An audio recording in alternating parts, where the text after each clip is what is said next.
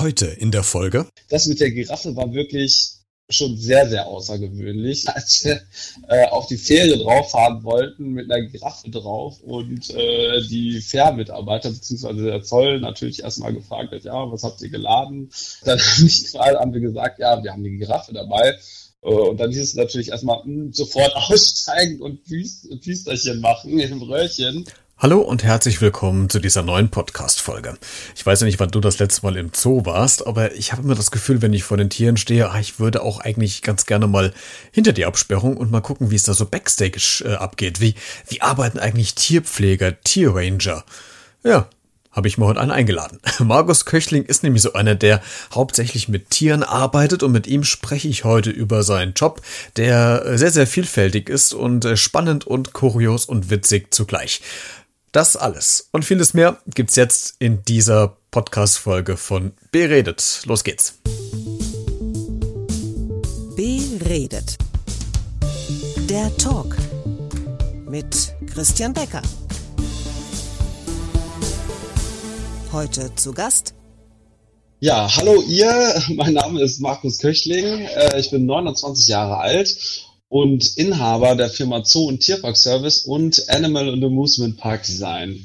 Und äh, meine Berufsausbildung ähm, ist quasi nicht ganz so einfach strukturiert, wie man sich das vielleicht normal vorstellen kann. Ich habe da auch einen ganz normalen Beruf gelernt und zwar bin ich gelernter Zootierpfleger, dann auch irgendwann meinen Tierpflegemeister gemacht und bin also quasi heute Bachelor Professional of Animal Care Management und äh, betreibe also diese beiden Firmen und wie es eigentlich mein Beruf aussieht, ist ähm, also ja gar nicht so einfach zu beschreiben.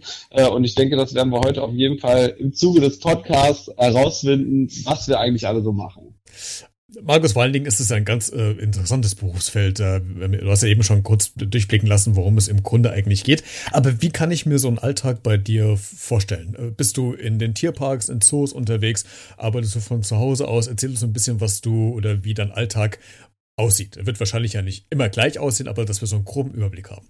Äh, der Alltag besteht quasi gar nicht. Das heißt, wir haben also jeden Tag neue ja, Herausforderungen. Unsere Firma ist quasi, oder unsere beiden Firmen sind auch daraus entstanden, dass wir eben Probleme lösen für andere Leute äh, oder einfach neue Lösungsansätze für gewisse Situationen schaffen. Und es ist damals also vor sechs Jahren entstanden, dass wir also angefangen haben, Tiertransporte professionell von einem Zoo in einem anderen Zoo zu machen.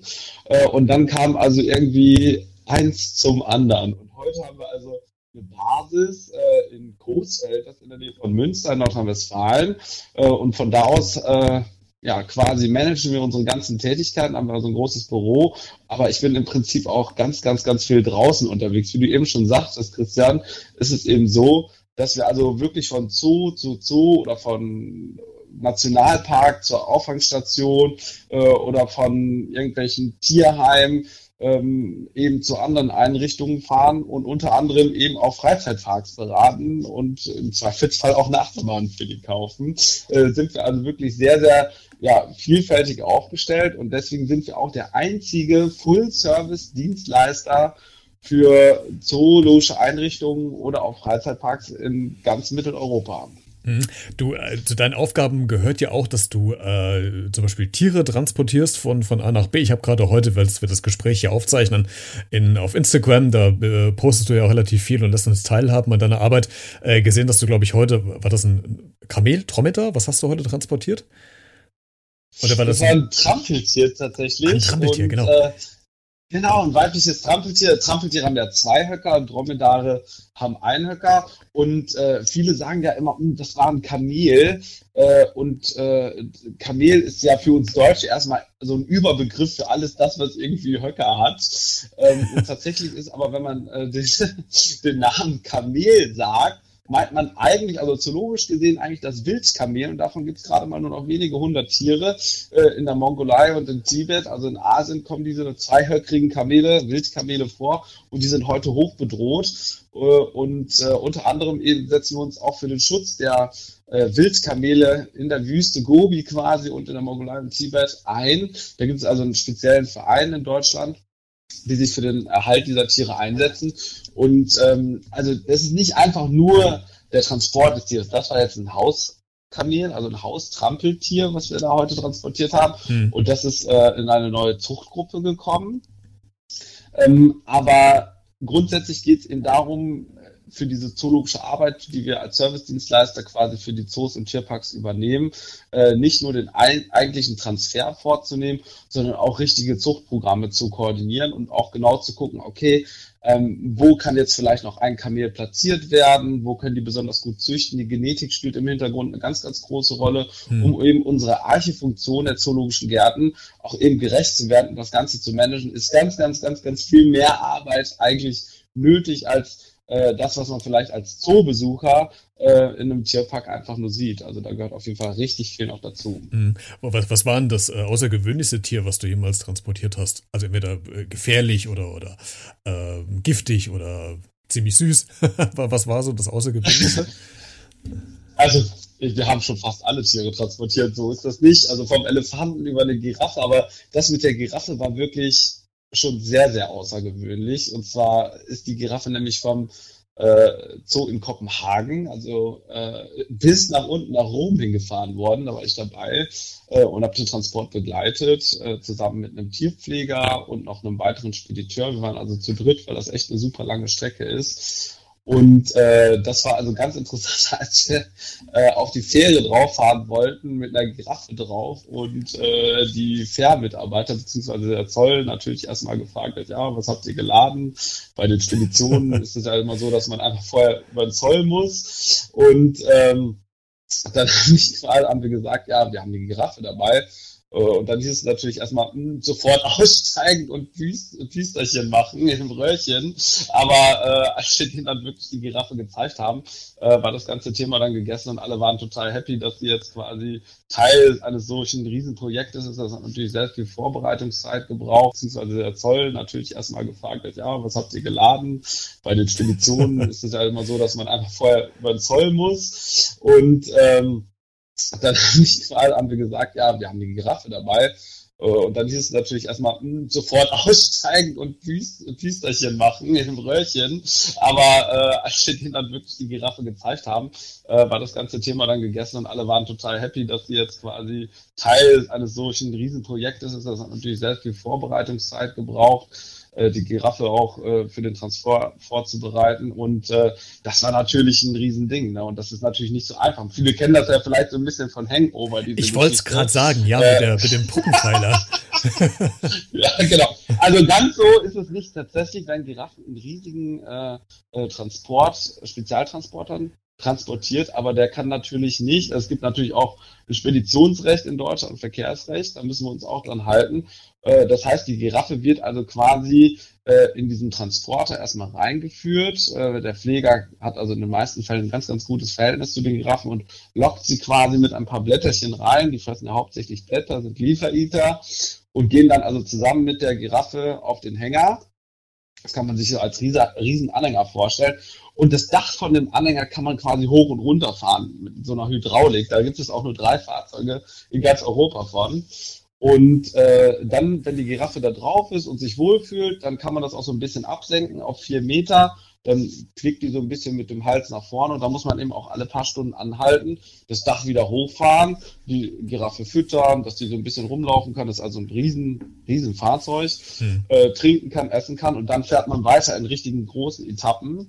Und äh, das hat also auch ein bisschen gebraucht, bis sie in Rom angekommen ist, aber die hat sich da auf den Anhänger wie wohl gefühlt, hat aus der Hand gefressen und das ist eben ganz, ganz wichtig, dass der Pfleger eben auch bei solchen ja, Tieren, die sehr, sehr pflegerbezogen sind, auch mitkommt, damit das äh, Tier auch die nötige Sicherheit hat. Wie, wie lange hat denn diese Überfahrt gedauert von Kopenhagen bis nach Rom? Wie viele Tage wart ihr unterwegs?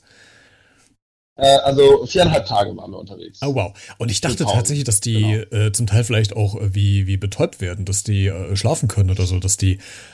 Also ist ja schon Stress eigentlich für das Tier, oder?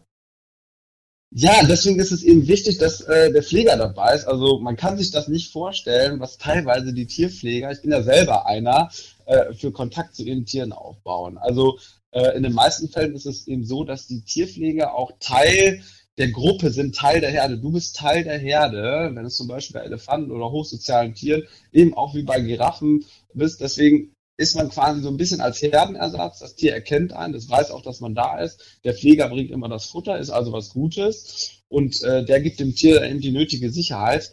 Äh, in Narkose gelegte Tiere darf man nicht transportieren. Das ist gesetzlich verboten nach Tierschutzgesetz mhm. und nach Viehverkehrsverordnung. Und deswegen äh, sind die Tiere natürlich immer wach. Die, also die müssen sich auch austarieren. Also auf der Autobahn ich kann mich noch genau an diesen Tag erinnern, äh, wo ich diesen Trailer gefahren bin. Wir haben uns natürlich immer abgewechselt, damit die Zeit möglichst kurz bleibt bei einem Tiertransport. Das ist immer wichtig. Ähm, aber wir haben uns immer abgewechselt und es war super windig und der Transport ist trotzdem vier Meter hoch. Äh, und da muss man sich schon, äh, also erstmal als Fahrer super konzentrieren und die Giraffe muss sich hinten drin, das ist alles Kamera überwacht, natürlich auch konzentrieren, damit sie sich eben austariert, vernünftig stehen kann. Und das wäre in Narkose so nicht möglich. Und gerade Wiederkäuer, also Giraffen sind ja auch Wiederkäuer, das wissen die wenigsten Menschen. Wiederkäuer, also ähnlich wie eine Kuh, kauen die also ihre Nahrung wieder. Und damit dieser Magen-Darm-Trakt ähm, quasi weiter funktionieren kann, dieser Stoffwechsel, äh, und das Verdauungssystem, muss das Tier wach sein und muss äh, quasi sich bewegen können. Und äh, deswegen ist es bei der Giraffe sowieso ungünstig und ganz, äh, gesetzlich natürlich auch verboten. Ähm, und deswegen war das also wirklich gar nicht so einfach. Man muss also wirklich sich als Fahrer sehr, sehr konzentrieren. Man hat eine große Verantwortung damit eben sowas wie bei Hangover nicht passiert. Aber ich kann alle beruhigen. Also bisher ist beim Giraffentransport an der Stelle noch nie was bei uns schiefgegangen. Also das hat bisher immer alles gut geklappt und wir arbeiten da wirklich mit sehr, sehr erfahrenen Leuten äh, zusammen mhm. und haben super Equipment und deswegen mhm.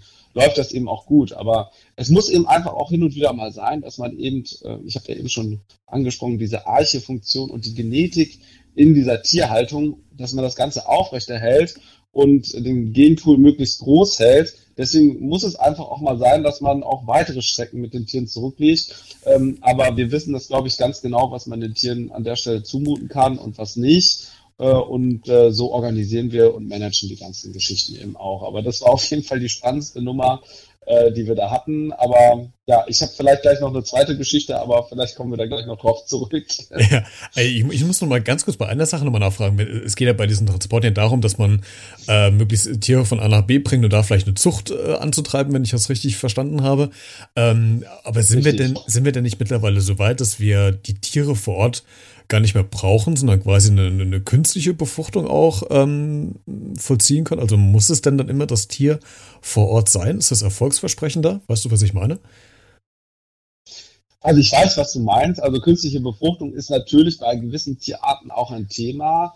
Ähm, Zoos äh, sind generell eher dem Artenschutz verpflichtet. Ähm, natürlich betreiben wir auch Forschung. Das würde ich eher in dieses Feld äh, packen, weil ähm, sowas natürlich auch nicht immer ausreichend erforscht ist. Wir beteiligen uns da schon an verschiedene Projekte, zum Beispiel äh, für das äh, IZW in Berlin. Also die machen sehr, sehr viel Reproduktionsforschung äh, und dann natürlich auch mit künstlicher Befruchtung und so weiter. Mhm ähm, und erforschen das Ganze. Das hat auch schon bei Elefanten zum Beispiel funktioniert und bei Nashörnern sind die gerade auch sehr, sehr eifrig dabei. Das sind ganz, ganz hochbedrohte Tierarten. Äh, generell muss man eher sagen, setzt man die künstliche Befruchtung eher da ein, wo man eben solche natürlichen äh, ich sag mal, Natursprünge oder Deckakte eben nicht mehr organisieren und managen kann. Hm. Und ähm, also dann kommen solche Sachen zum Einsatz, weil die natürlich sehr, sehr aufwendig sind, oftmals mit Narkosen verbunden sind für die Tiere, die darum auch ein Risiko darstellen. Äh, und deswegen versuchen wir das natürlich alles als Artenschützer möglichst natürlich zu gestalten äh, und nur in Ausnahmefällen, wenn es eben managementmäßig nicht möglich ist, dass man eben so eine künstliche Befruchtung einstellt. Und außerdem muss man auch dazu sagen, wenn der Zoo jetzt, sag ich jetzt mal, seine künstliche Befruchtung durchgezogen hat und das Jungtier da ist, irgendwann muss es auch in einen anderen Zoo umziehen.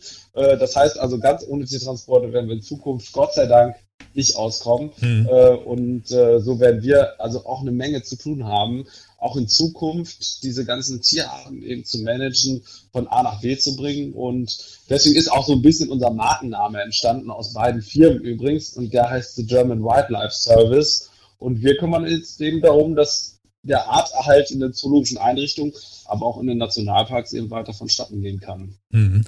Wir als äh, Besucher, ähm, jetzt natürlich gerade nicht, weil ja durch Coronavirus ganz viele Zoos und, und, Tierparks geschlossen sind, aber normalerweise gehen wir dahin, um exotische Tiere zu sehen, ähm, um vielleicht andere Tiere auch mal anfassen zu können. Ähm, Es gibt aber auch äh, ganz viele deutsche Bürger oder einige deutsche Bürger, die sich ähm, quasi Reptilien oder, oder äh, besondere Arten zu Hause privat selbst halten. Wie stehst denn du als gelernter und äh, äh Tierpfleger und, und äh, Tierbetreuer, der da wirklich schon Expertise hat, äh, dazu? Hältst du das für gut oder bist du da eigentlich ein Gegner dafür, dagegen und sagst, nee, das, das hat in dem Privathaushalt überhaupt nichts zu suchen?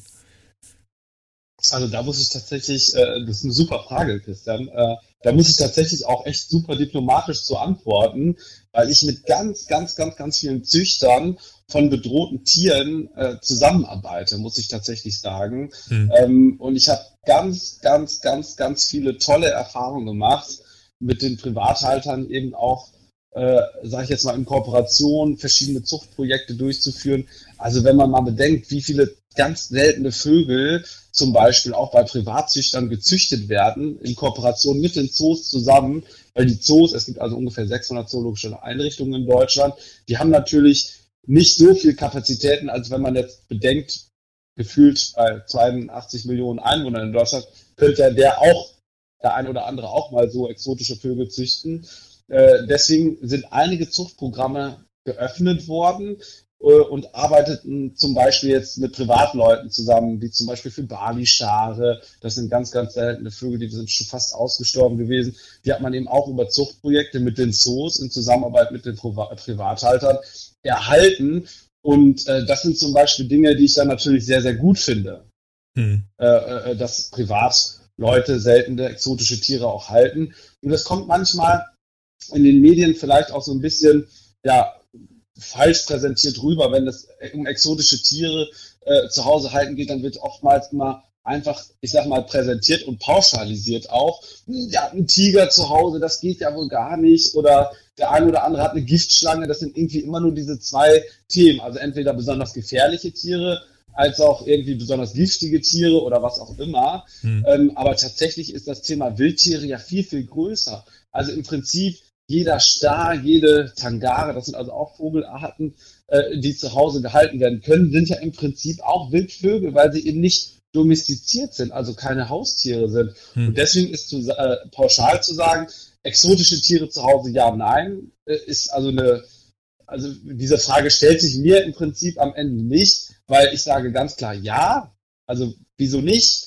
Und auf der anderen Seite muss man eben sagen, so ein Tiger, wenn man sich den im Garten halten möchte, also bei Netflix, da gibt es jetzt so eine ganz neue äh, Folge irgendwie mit diesem Tiger King oder sowas. Genau, ne? ja, ja. Das ja. muss ich mir auch unbedingt nochmal angucken. Ähm, das ist natürlich total verrückt und äh, das ist natürlich zugespitzt. Was da in Amerika teilweise abgeht, das brauchen wir hier natürlich in Deutschland nicht. Dafür gibt es auch in den meisten Bundesländern sogenannte Gefahrentiergesetz. Äh, hm. Und das verbietet das natürlich an der Stelle oder setzt es unter hohen Auflagen. Aber grundsätzlich ist es eben in einigen Bundesländern möglich, als Beispiel auch einen Tiger zu halten äh, als Privatperson. Aber dann hat man so viele Auflagen, das kann man sich nicht vorstellen. Äh, man muss ein Riesengehege bauen für die hm. äh, nach Zoo-Standards. Also da gibt es super viele Verordnungen und Regelungen zu, wie man so ein Gehege gestalten muss. Dann braucht man einen betreuenden Tierarzt, sonst kriegt man keine Genehmigung. Da muss man auch erstmal einen finden, der Tiger betreuen kann. Hm. Dann braucht man Tierpfleger, man muss vernünftige Ausbildung oder Sachkundebescheinigung dazu haben. Das muss einer einbescheinigen und dann ist man irgendwie auch schon in einem mehreren Millionenbereich äh, und deswegen äh, macht das an der Stelle auch, äh, ich sag mal, kaum einer. Hm. Hin und wieder kommt das ja mal vor, ähm, aber es, ich kenne zum Beispiel auch einige, die eine Artenschutzstation gebaut haben und eben auch sagen, wir sind zwar mal privat gewesen, aber wir wollen jetzt eben auch äh, uns dem Artenschutz beteiligen und bauen dann, sage ich jetzt mal, einen, ein Tigergehege, wo wir eben äh, seltene Tiger züchten äh, und die dann auch in Kooperation mit Zoos äh, dann zusammen erhalten. Also es gibt es durchaus schon, aber das ist dann meist wirklich mit einer großen professionellen Grundlage dann irgendwann organisiert. Äh, also man kann das nicht irgendwie so anfangen, dass man sagt, ich holen wir jetzt aus irgendwelchen osteuropäischen Ländern irgendwie ein Löwenbaby und zieht dann los und mhm. hat das in seiner Wohnung. Das ist verboten und das darf auch nicht sein und da bin ich auch absolut gegen. Mhm. Wenn aber ein Mensch sagt, äh, ich habe, sage ich jetzt mal, ein bisschen zu viel Geld und ich liebe Wildtiere und ähm, das muss irgendwie, ich sag mal, professionell organisiert werden, dann kann man sowas durchaus vertreten und das ist äh, bei, ich sag mal, Giftschlangen und anderen exotischen Tieren sicherlich genauso. Das ist, man muss einfach auch einen Grund dahinter sehen, sage ich jetzt mal, weswegen der eigentlich diese exotischen Tiere halten möchte und wie viel äh, Professionalität steckt am Ende auch dahinter. Das ist, mhm. denke ich, eigentlich, das ist eigentlich der richtige Weg. Ähm, nicht jeder sollte in seinem äh, Wohnzimmer einfach nur äh, eine Giftschlange haben, um sie zu haben, äh, sondern es geht einfach äh, darum, dass man, dass man eben auch die Möglichkeit hat, in Zusammenarbeit mit Privatzüchtern auch Tierarten zu erhalten und somit quasi auch ja, Artenschutz zu betreiben. Das ist, denke ich, wirklich sehr, sehr wichtig. Mhm. Deswegen bin ich auch gegen ein Gesetz, das es total verbietet zum Beispiel. Mhm. Jetzt haben wir ja gerade von exotischen Tieren gesprochen. Du bist ja relativ viel auch in der Welt herumgekommen, hast Anlagen gesehen, äh, in und auf denen äh, Tiere leben. Welches ist dir besonders im Gedächtnis geblieben? Welches Land oder welche Tierart? Was war so das, das einprägsamste? Oh, ich bin ja wirklich sehr, sehr viel unterwegs. Also Europa ja sowieso, aber auch äh, in Teilen von Afrika äh, und auch in Asien. Und ich habe so zwei, drei besondere Erlebnisse, die kann ich ja kurz erzählen. Also ich mache ähm, unter anderem auch in Kooperation mit einem Reisebüro, äh, bieten wir es an, also mit einer Gruppenreise zum Beispiel nach Kenia zu fliegen und dann nehme ich also 10, 15 Leute mit, besuche meine Artenschutzprojekte, die ich in Kenia unterstütze. Also wir gründen jetzt gerade auch noch einen Artenschutzverein, der wird Reserva Natura heißen. Mhm. Ähm, sind wir gerade auch noch fleißig dabei. Und ähm, wir machen also quasi diese, diese Rundreise und besuchen meine Artenschutzprojekte. Und deswegen bin ich also mindestens einmal im Jahr in Kenia. Äh, also da haben es mir natürlich irgendwo auch die größten am meisten angetan. Das ist also im Zoo genauso. Ähm, als Tierpfleger hat man in der Regel keine Lieblingstiere, sagt man so, aber es gibt welche, ja. wo man besonders sein Herz verloren hat. Ne? Und das sind bei mir tatsächlich Elefanten und, ähm, und Nashörner. Und das ist nicht nur in, in Afrika so, sondern auch in Asien. In Asien gibt es ja auch Elefanten und auch As äh, Nashörner. Da gibt es zum Beispiel das Panzernashorn und das Sumatra und das Java-Nashorn. Ähm, und die asiatischen Nashornarten sind noch viel, viel bedrohter als eigentlich die afrikanischen, wo es eigentlich immer in den Medien drum geht. Ne? Also zum Beispiel von dem Panzernashorn, da gibt es noch rund 3000 Tiere, von dem Sumatra-Nashorn noch ungefähr 60 oder 70 und von dem Java-Nashorn sind wir vielleicht noch 30 Tiere und stehen kurz vorm Aussterben. Deswegen bin ich da natürlich total hinterher und supporte da also wirklich sehr, sehr viele Projekte, die sich um den Erhalt dieser wirklich hoch bedrohten, fast vom ja, direkt vom Aussterben bedrohten Tierarten äh, kümmert. Da hänge ich wirklich sehr, sehr stark dran an den Nashörnern, aber auch an Elefanten. Ich habe auch im Elefantencamp in, in Asien schon gearbeitet, bei der Tombay Stiftung. Die kümmern sich quasi um arbeitslose Arbeitselefanten, wenn man das mal so sagen möchte. Hm. Und äh, quasi das Jobcenter für Elefanten. das fällt mir gerade so ein. Und äh, die Tombay Stiftung, die gehört einem äh, Bekannten von mir, der früher als Tierpfleger im Zoo Berlin gearbeitet hat und quasi seit vielen Jahren in äh, Thailand lebt. Und da kann man ganz, ganz, ganz viel über Elefanten lernen und der macht einen ganz tollen Job da. Und was ich eigentlich damit sagen möchte, ist, dass natürlich auf der ganzen Welt viele Artenschützer unterwegs sind, genauso wie ich. Ich bin natürlich eher so der Nomade unter den Artenschützern, aber es gibt eben welche, die auch fest an den Standorten leben und in den Stationen arbeiten und so weiter. Und das sind in ganz, ganz, ganz vielen Fällen einfach auch Mitarbeiter, die vorher im Zoo gearbeitet hat, hm. haben. Weil mich hat auch schon mal letztens irgendeiner gefragt und hat gesagt, wer sind eigentlich diese Artenschützer? Und da sage ich, ja, das sind wir. Hm. Ja? Das sind, die meisten sind eigentlich vom Ursprung her aus einem Zoo oder aus einem Zirkus, die einfach diese besonders große Tierliebe haben und sich dann irgendwann dazu entschieden haben, komm, ich setze mich jetzt komplett nur noch für eine Art ein äh, und kümmere mich eben um die Zucht, um die Ausbildung und über die Education, dass die Menschen zum Beispiel nicht mehr so viel Buschmeat essen und so weiter hm. und bilden da Kinder fort. Also da gibt es ganz, ganz, ganz, ganz viele Projekte, die oftmals eben von Biologen oder Zootierpflegern, die in meinem Zoo gearbeitet haben, auch heute noch quasi äh, das Ganze managen und organisieren, egal wo auf der Welt. Hm. Markus, jetzt bist du ja in Zeiten von Corona, wenn du in den Tierparks, ähm, in den Tiergehegen unterwegs bist, ja fast allein unterwegs mit den Mitarbeitern des, des Zoos oder des Tierparks vor Ort. Ähm, merken denn die Tiere auch in irgendeiner Art und Weise, dass gerade irgendwas anders ist als sonst? Die Corona-Zeit ist, glaube ich, äh, für uns alle ganz besonders. Christian, du wirst es wahrscheinlich genauso merken wie ich auch. Und es ist wirklich schwierig geworden, weil aktuell haben wir also Schwierigkeiten, Tiere ins Ausland äh, zu vermitteln und zu managen, weil die Grenzen also wirklich besonders äh, beobachtet werden und auch einige Krisengebiete natürlich keine Einfuhr äh, oder ein Export irgendwie ermöglichen. Und das ist schon mal das eine. Also wir sind also quasi in unserem europäischen Zoo-Management, also quasi gerade auch in der Situation jetzt eingeschränkt, weil du musst dir das so vorstellen, äh, wenn zum Beispiel eine Affengruppe da ist ne, und da werden Jungtiere geboren und irgendwann ist es natürlich so, dann sind, sind die Jungtiere alt genug und werden geschlechtsreif, dann müssen die rein theoretisch ihren Zoo verlassen und in eine neue Gruppe umziehen. Äh, und wenn das aus Managementgründen irgendwie gerade nicht möglich ist, ist das auf jeden Fall schon problematisch und kann zu Stress führen. Es gibt also die meisten Zoos haben also noch zusätzliche Kapazitäten und deswegen versuchen wir, wo es nur eben geht, eine Sondergenehmigung für einen Transfer zu bekommen. Ähm, da sind wir also immer fleißig dran. Also das ist erstmal so die Management-Seite, die hinter dieser, ich sag mal, Corona-Krise-Situation der Zoos auch steht. B ist es natürlich die finanziellen Einnahmen. Es ist nichts da gerade. Die Zoos brauchen unbedingt Hilfe von ihren Stammbesuchern, von ihren Fans äh, in vielen Zoos klappt das auch. Also es gibt so viele Menschen, die sich für die Tiere jetzt gerade hier auch vor Ort, also für unsere Zootiere einsetzen und ihren Lieblingszoo unterstützen. Danke erstmal an dieser Stelle vertretend äh, für alle Zoos äh, für das Engagement und der ganz, für die ganzen Leute oder der ganzen Leute. Das ist echt super. Ihr lasst uns auf jeden Fall nicht im Stich. Und das dritte ist auf jeden Fall, dass die Tiere natürlich ihre Stammbesucher vor allen Dingen auch vermissen. Also es gibt wirklich im Zoo richtige Stammbesucher. Ähm, ich habe ja äh, zehn Jahre lang als äh, Tierpfleger im Zoo gearbeitet auch.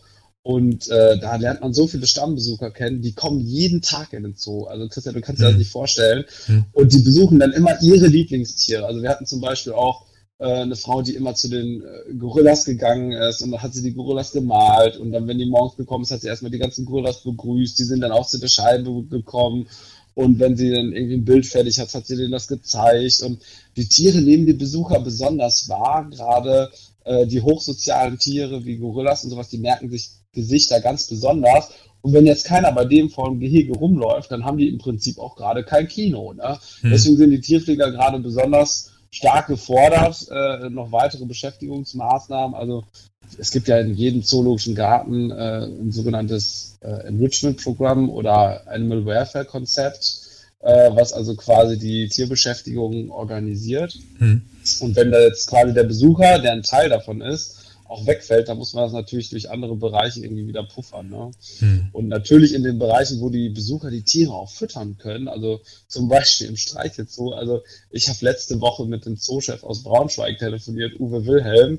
Äh, der ist also wirklich total engagiert, das ist ein super Zoomensch. Hm. Und der hat zu mir gesagt, Markus, die Ziegen, die sind die ganze Zeit am Melken, obwohl die Futter kriegen ich bin jetzt in die Kasse reingegangen, habe mir selber eine Tüte geholt und gehe hin und fütter die jetzt aus Hand, damit die überhaupt irgendwie äh, Kontakt zu den Leuten haben. Und äh, das ist einfach der, ja, ich musste so schmunzeln an der Stelle. äh, das war also wirklich total witzig. Äh, und äh, die Zoos versuchen jetzt alle irgendwie über die möglichst, ich hoffe, kurze Zeit irgendwie drüber hinwegzugehen, damit wir natürlich auch demnächst wieder mit unseren Besuchern zusammen öffnen können, weil das macht auch einfach mehr Spaß. Also ein Zoo ohne Menschen ist auch irgendwie doof. Ja, klar, absolut. Äh, also das heißt, man kann festhalten, die, die Tiere an sich, die werden weiter beschäftigt, die denen wird nicht langweilig. Ich habe halt nur deswegen nachgefragt, weil ich könnte mir schon vorstellen, dass für manche Tiere das vielleicht auch mal so eine Art Entspannung sein könnte, dass sie nicht andauernd ähm, hinter der Scheibe posieren müssen oder dass sie einfach mal durchschnaufen können. Für andere wird es wahrscheinlich auch das komplette Gegenteil sein, dass die vielleicht gerne aktiv was zeigen wollen können, aber nicht, weil jetzt keine Besucher da sind. Dahingehend äh, die, die Frage auch gewesen. Aber finde ich äh, spannend, was du gesagt hast. Ähm, warum? Ich muss, noch, ich muss da noch zwei, zwei Sachen, äh, kann ich am besten noch, glaube ich, dazu sagen. Ja weil du hast es, äh, glaube ich, ganz richtig angesprochen auch, weil äh, dass die Tiere vielleicht sich nicht so vor der Scheibe äh, positionieren müssen oder begaffen. Also äh, ich kenne,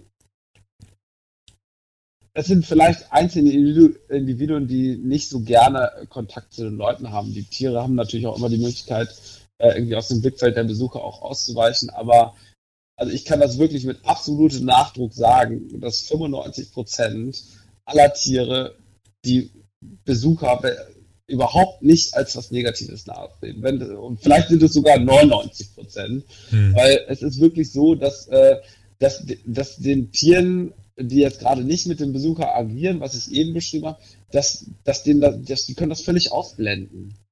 Die sind mhm. halt einfach immer da, die Besucher, und äh, äh, das ist ja nicht so, dass die Besucher die Tiere ärgern. Also da achten wir Tierpfleger schon drauf, dass das nicht passiert und da gibt es auch verschiedene Regeln in einem Zoo. Und äh, deswegen ist denen das eigentlich, ja, ob die jetzt beobachtet werden oder pengen, ne, das ist denen mhm. wirklich wurscht. Mhm. Ähm, die suchen also eher wirklich noch die Nähe, wie ich das eben beschrieben habe. Äh, und einige Tiere, also ich habe das mal bei einem Orang-Utan erlebt. Also das ist wirklich eine ganz geile Story. Die muss ich euch auf jeden Fall auch noch erzählen. Und zwar hieß die Orang-Utan-Dame Chemo. Und äh, Chemo ist also so ein Orang-Utan, die hat sich also sonntags mittags ist im Zoo ja immer am meisten los. Dann setzt die sich immer an ihren großen Stein. Ne, das ist so eine Schlucht, kann man sich da vorstellen. Und dann gucken die ganzen Besucher, äh, die weiß auch ganz genau, wann Fütterung ist. Dann stehen die meisten Besucher auch vor dem Gehege und die beobachtet dann die Besucher. Ne? Und wenn die dann meint, der richtige Zeitpunkt ist gekommen, der Affe, also der Orang-Utan sitzt also quasi die ganze Zeit quasi regungslos und beobachtet nur. Und wenn also sie den richtigen Zeitpunkt herausgesucht hat, wo möglichst viele Menschen gucken, dann nimmt sie nur einen einzigen Arm und neben ihr ist ein Riesenfindling, also der ist riesig, also hm. der ist wirklich riesig groß. Hm. Ja? Und dann nimmt sie den einzelnen Arm und schüttelt diesen Findling, der auf dem Boden liegt, so hin und her und der wackelt einfach wie so ein Styroporkügelchen. und alle Besucher, wow, wie geht das? Boah, sind die stark, ne? Und dieser Affe beobachtet die Leute weiter und geht einfach. Und setzt sich in eine Büsche rein und guckt dann weiter, was die Leute machen. Und das zieht die mehrfach am Tag ab. Okay. also, dieser Affe ist großartig. Und äh, die genießen das auch richtig, diese Re Reaktion von den Leuten, dieses Boah, ne, und so, weil, weil die ja selber Kontakt aufnehmen können. Also Menschenaffen sind natürlich mit einer der schlauesten Tiere, die wir natürlich in einem Zoo haben. Gerade Orang-Utan sind wirklich ganz, ganz großartige Tiere und extrem intelligent. Und da, das ist wirklich ein Beispiel für eine Interaktion, wo das Tier einfach mal an der Stelle die Überhand genommen hat. Aber wie hat sie, also das, ähm, äh, lass uns mal kurz dabei bleiben. Also die wird ja wahrscheinlich, äh, äh korrigiere mich, wenn das falsch ist, äh, sich ja irgendeine eine, äh, eine Strategie überlegt haben, wie man die Leute quasi beeindrucken kann. Das heißt, geht das dann über Versuch und Irrtum? Also hat sie das vor, vor Monaten, Jahren mal irgendwie angefangen auszuprobieren, auszutesten, was am, am besten funktioniert? Hat sie dann perfektioniert? Hast du das beobachtet? Weißt du das? Oder wie, wie kommt die darauf, so eine Show abzuziehen? Wie, wie macht so ein Orang-Utan das? Also jeder Orang-Utan ist natürlich, äh, oder jedes Tier ist individuell und hat andere Bedürfnisse und reagiert auf andere Reize. Und Chemo ist immer schon ein Mensch, äh, äh Mensch sage ich schon, fast Menschenaffe. Also, entschuldige die Verwechslung, aber die sind wirklich sehr menschlich. Das sind ja Waldmenschen quasi in unseren Augen. Ja. Ähm, die hat immer die Nähe der Menschen auch besucht. Das ist keine Handaufzucht gewesen, also ähm, ist ganz normal in der Affensozialgruppe groß geworden. Und äh, sie hat aber immer die Nähe der Menschen auch gesucht und versucht irgendwie mit denen zu kommunizieren und versuchen Irrtum, das ist eigentlich schon ganz gut beschrieben. Also irgendwann lernen die natürlich daraus und gucken, was für Reaktionen da sind. Ich habe ja eben schon gesagt, auch in Utans sind wirklich auch, die unterscheiden sich so ein bisschen zu Gorillas und Schimpansen. Die mhm. beobachten sehr viel, mhm. denken darüber nach und handeln dann. Mhm. Ne? Also ein ganz, ganz alter Pfleger damals hat immer gesagt, man kann die Menschenaffen so ein bisschen darunter unterscheiden, wenn man denen äh, einen Schraubenzieher im Gehege reinlegt. Ne? Also ein Schimpanse, der geht hin, der nimmt den Schraubenzieher und beißt den kaputt. Mhm. Wenn er nicht gelernt hat, damit Schrauben zu öffnen. Mhm. Ne? Dann der Gorilla, der hat erstmal Angst vor dem Schraubenzieher, geht, rennt auf diesen Schraubenzieher zu, nimmt die Hand und schleudert den weg. Und der Orang-Utan guckt sich den Schraubenzieher an guckt sich den noch länger an, guckt sich im Gehege um, nimmt den Schraubenzieher und probiert am Schloss das aufzumachen. Okay. Das sind so Wahnsinn. die Charaktereigenschaften ja. von den Menschenaffen. Spannend. Ähm, ganz grob gesagt, das ist jetzt nicht bei allen, es gibt da sicherlich dumme und schlaue und oder nicht ganz so intelligente, dumm ist vielleicht das falsche Wort, aber äh, es gibt einfach ganz unterschiedliche Charaktere, aber das ist so ein bisschen so dieses grobe Muster, in dem man die so ein bisschen einsortieren kann. Und Shemo mhm. ist einfach ein ganz, ganz, ganz, ganz schlaues Weibchen gewesen und die hat das eben gelernt und freut sich natürlich über diese Reaktion. Mhm. Markus, letzte Frage. Ähm, vielleicht kennt man dich ja auch aus dem äh, TV. Du hattest schon ein paar Auftritte, ich glaube bei Kai Flaume in der äh, Show war das. Ähm, wie wir, äh, jetzt hilft mir gerade noch die Sprünge. Wie hieß sie? Ähm, Wer weiß denn sowas? Ja, wer weiß denn sowas? Genau. Äh, da hast du ja immer mal genau. äh, äh, Tiere mitgebracht, an denen äh, quasi eine Frage beantwortet wurde. Äh, was mich mal so interessiert, wie, wie, wie kommt man dazu? Kommen, äh, ist das Produktionsstudio auf dich zugekommen und die für super Kontakte? Oder hast du dich vielleicht da vorgestellt und hast die Ideen eingebracht? Wie, wie, wie kommt man mit einem Tier ins Studio dann quasi? Also bei uns ist es so äh, gewesen, dass, also die Zoowelt ist relativ klein. Jeder kennt sich, wir sind eine Familie, äh, kann man sagen, und äh, wir stehen also immer im engen Austausch. Genauso ist das eben auch bei den Tiertrainern. Und ähm, für wer weiß denn sowas, äh, sind einige sehr professionelle Tiertrainer äh, quasi mit in Beschäftigung. Und ähm, da ist es eben so, dass die Produktionsfirma äh, quasi über die Kontakte, die also quasi eh schon mit denen zusammenarbeiten, auf mich zugekommen sind, weil die gesagt haben, nee, äh, der Köchling ist in Ordnung, ähm, der kennt sich aus, der hat alle Verordnungen und Genehmigungen dafür. Also man kann auch nicht einfach äh, mit einem Tier in eine Fernsehshow auftreten. Das geht nicht. Hm. Also muss da auch nicht nur Zootierpfleger für sein, sondern muss also verschiedenste Genehmigungen dafür haben, hm. um mit Tieren auftreten zu dürfen. Und man muss das alles vom Veterinäramt überprüfen lassen und so weiter. Also es ist nicht so einfach, wie man sich das vielleicht vorstellt. Ähm, ich habe aber diese Genehmigungen alle aufgrund meines äh, Berufes und auch aufgrund meiner Firma, ähm, weil wir des Öfteren solche Auftritte natürlich machen, mhm. ähm, sei es für Fernsehshows oder für Interviews ähm, oder eben auch für verschiedene Artenschutzgalas. Äh, darüber bin ich da vielleicht auch so ein bisschen reingerutscht, muss man sagen. Also äh, ich war mit einem Pinguin da, das war der Alex ähm, und Alex äh, ist also quasi ein trainierter äh, Pinguin, der also wirklich mit der Hand aufgezogen wurde, der kennt Menschen, dem ist das völlig egal, ob der in einem Studio drin ist, ganz egal. Also wer sich die Ausschnitte daraus anguckt, mhm. äh, der weiß auch so, oh, der fühlt sich ja wohl, der kleine Mann. Das muss man wirklich sagen.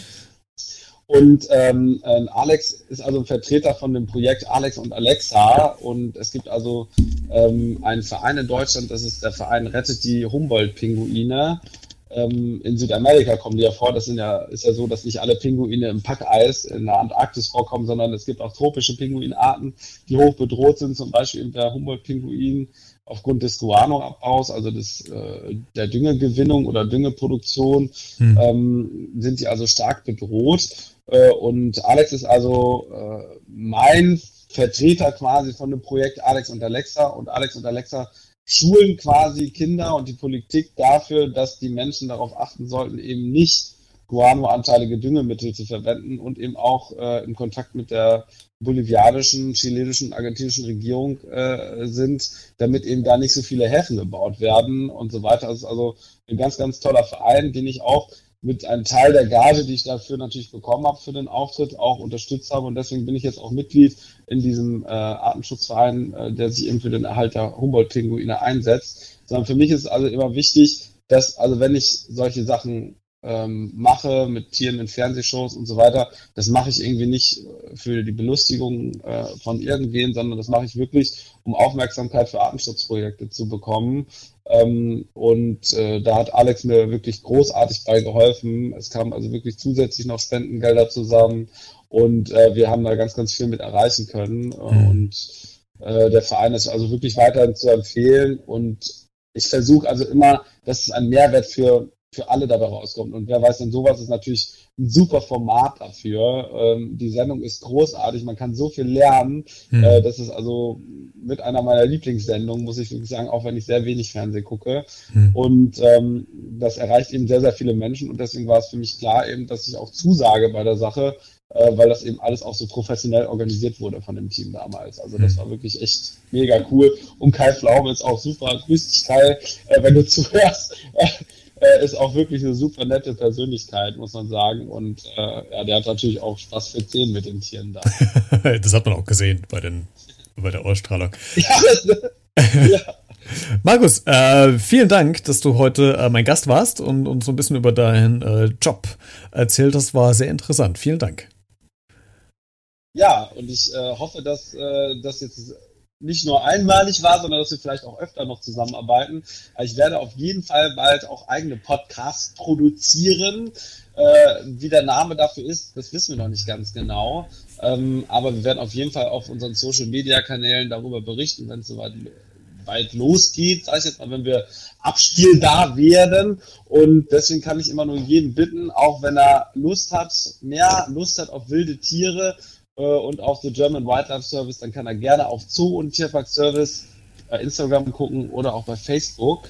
Da sind wir vertreten und da könnt ihr eine Menge über Tiere lernen und auch ganz viele Bilder zu diesen Geschichten äh, vielleicht aufnehmen, die wir heute gehört haben äh, und natürlich noch viel mehr. Und ich danke dir auch auf jeden Fall, Christian, für deine Einladung. Und alle Infos gibt es nochmal zum Nachlesen in der Podcast-Folgenbeschreibung. Das können wir an der Stelle auch schon mal sagen. Also vielen Dank, Markus, dass du da warst. Super, danke dir. Tschüss. Wenn du noch mehr über Markus Köchling wissen willst, dann ähm, schau einfach in der Podcast-Folgenbeschreibung vorbei. Da habe ich äh, sein Profil verlinkt von Instagram.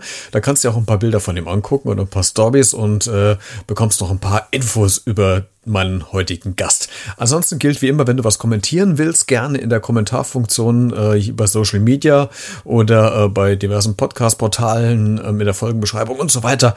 Du weißt, wie du Kommentare loswerden kannst oder du schreibst mir einfach eine E-Mail an b-redet.gmx.de. Bis nächste Woche und bleib neugierig.